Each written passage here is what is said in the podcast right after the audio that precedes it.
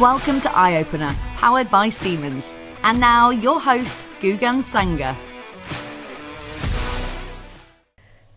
Hello, and welcome to Eye Opener, powered by Siemens. On today's episode, I'm delighted to be joined by Ryan Falcini, Business Development Professional at Siemens, where we are going to be discussing what makes a good PDM project versus a bad PDM project. So, big welcome to Ryan. If you could start off by introducing yourself to our audience, that would be great. Thank you, Gugan.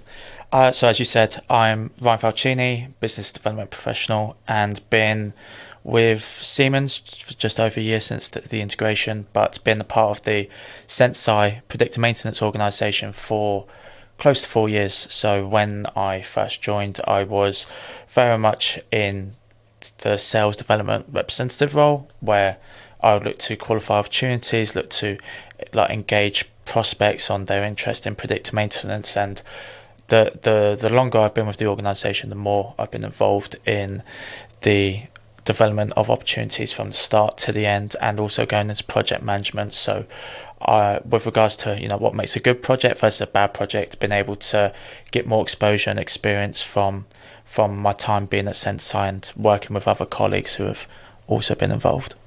Perfect. Well, thank you for joining me on today's episode. Um, and I guess let's get straight into the whole topic. Um, so, the first question I have really is around how would someone come about starting their PDM journey?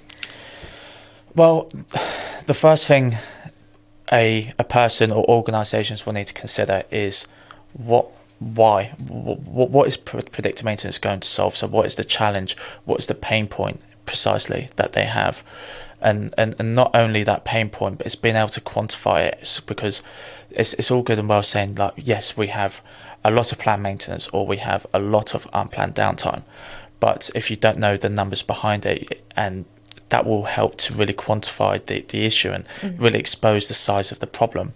Because for, for any organization, you need to justify why you're going to do a project, why you're going to invest in this. So when it comes to really understanding, you know, that size of the problem, that's that's going to be the biggest portion of work that's going to be needed for them. Um, but it's essential that they that they mm-hmm. do that. And that will be the the beginning phase that they will take to to to begin that predictive maintenance journey. Okay. And and do you do you believe um, I mean from your personal experience when someone does approach you to start their journey is the main reason for them wanting to start based on the fact that they want to fix an issue that they're facing? Sometimes, yes. I think this kind of builds into like that good and bad. So there'll be some yeah. people who really have a problem that they'll they'll come and say, like we we've been we, we've been getting killed by the amount of unplanned downtime is crippling our production, and we need to solve this problem.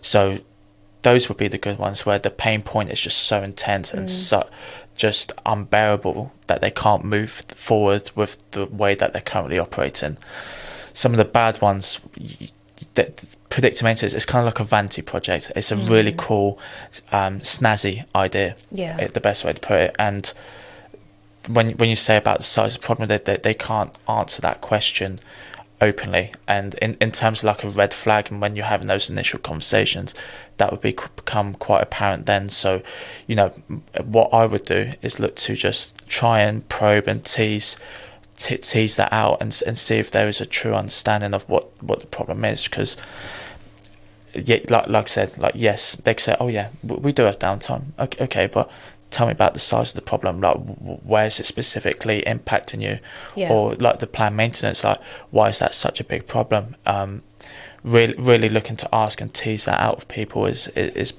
you know essential.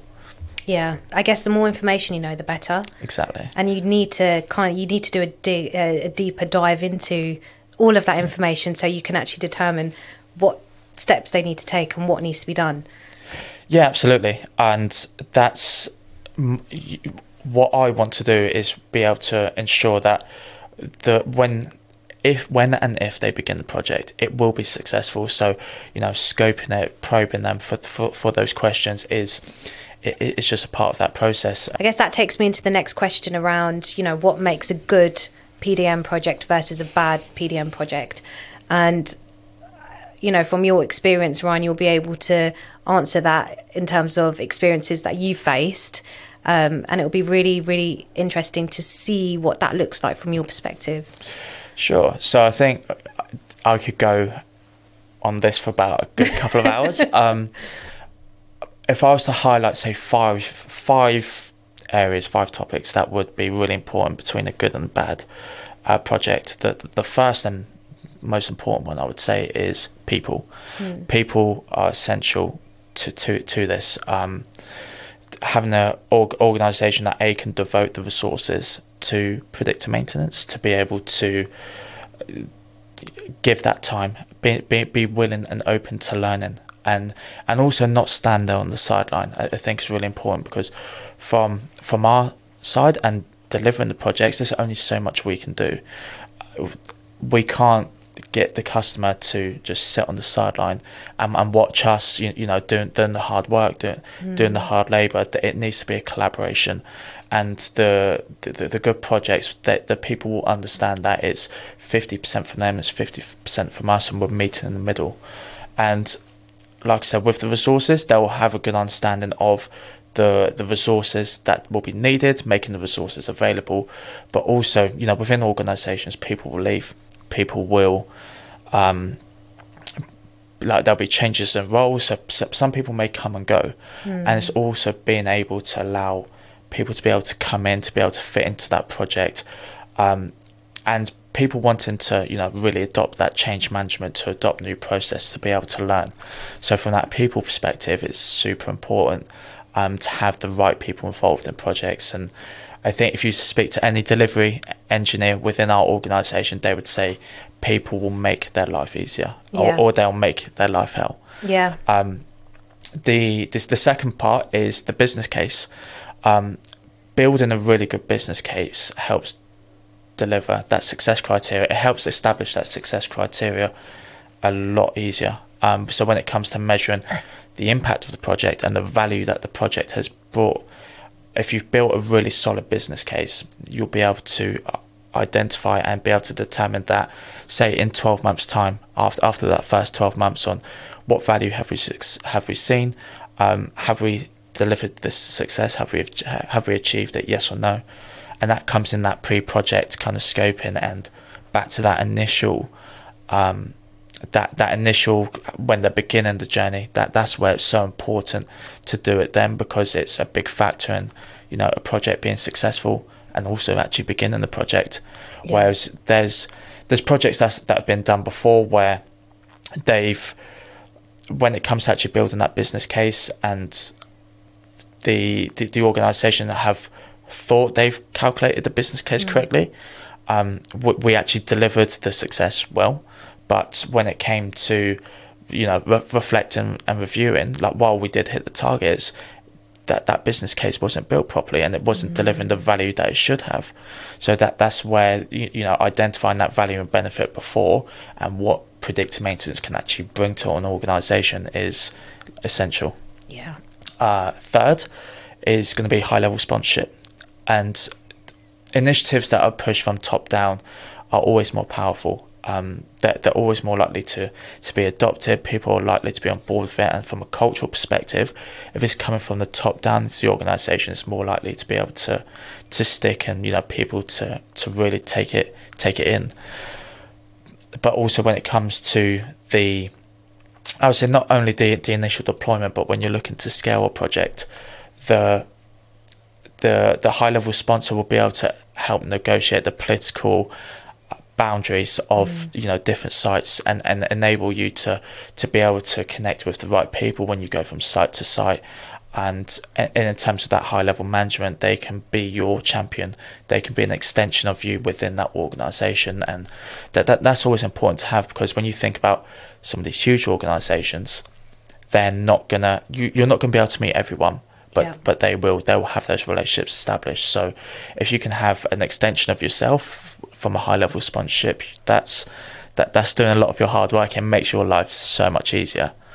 Um, fourth would be the project size and duration, and this is probably one that I come across a lot in the sense of when I'm having these initial discussions, people will say to me, and I'll, so I'll say to them, what what what size are you looking to begin with? Like how many like machines, how many assets would you look to begin with?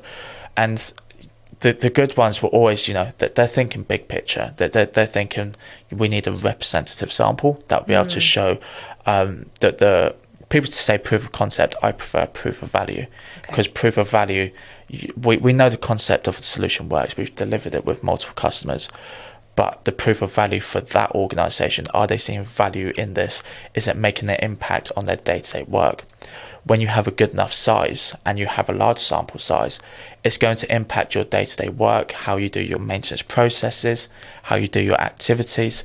Whereas a small sample size, it's not gonna it's not gonna change anything. Mm. But as you if you're a maintenance user and you're just monitoring five assets, what's that gonna do to your to your day to day work? It's not gonna really impact it and on the topic of size as well, the, the the more assets you monitor, the more likely you're going to see failure. The more likely um, you're going to see like you know degradations um, from those assets. So the the larger the sample size, the increase in probability of that value being delivered, and, Yeah. and that's what we want to do with that initial.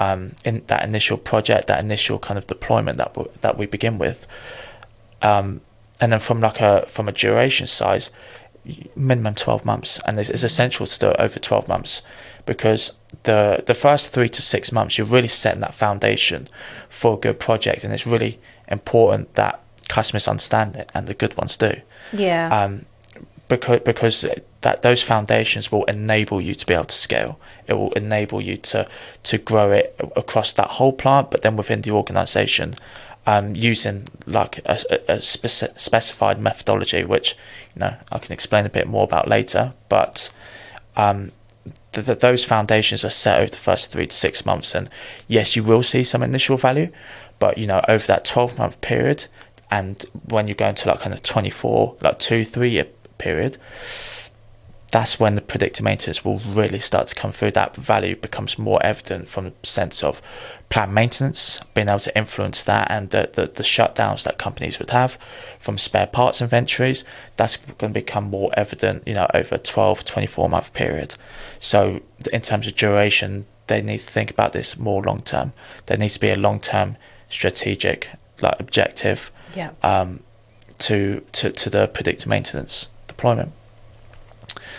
And then f- the fifth one, fifth and final, um, will be a technical understanding. So what we mean by this is like a customer understanding what's a good sensor versus a bad one.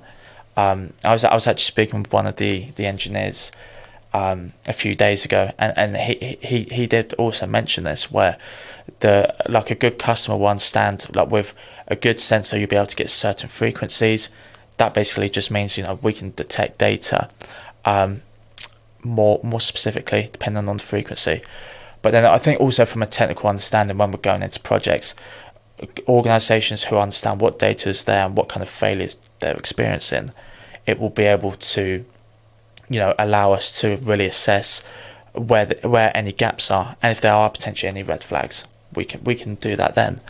Um, and if th- they're normally quite open, transparent, the good ones.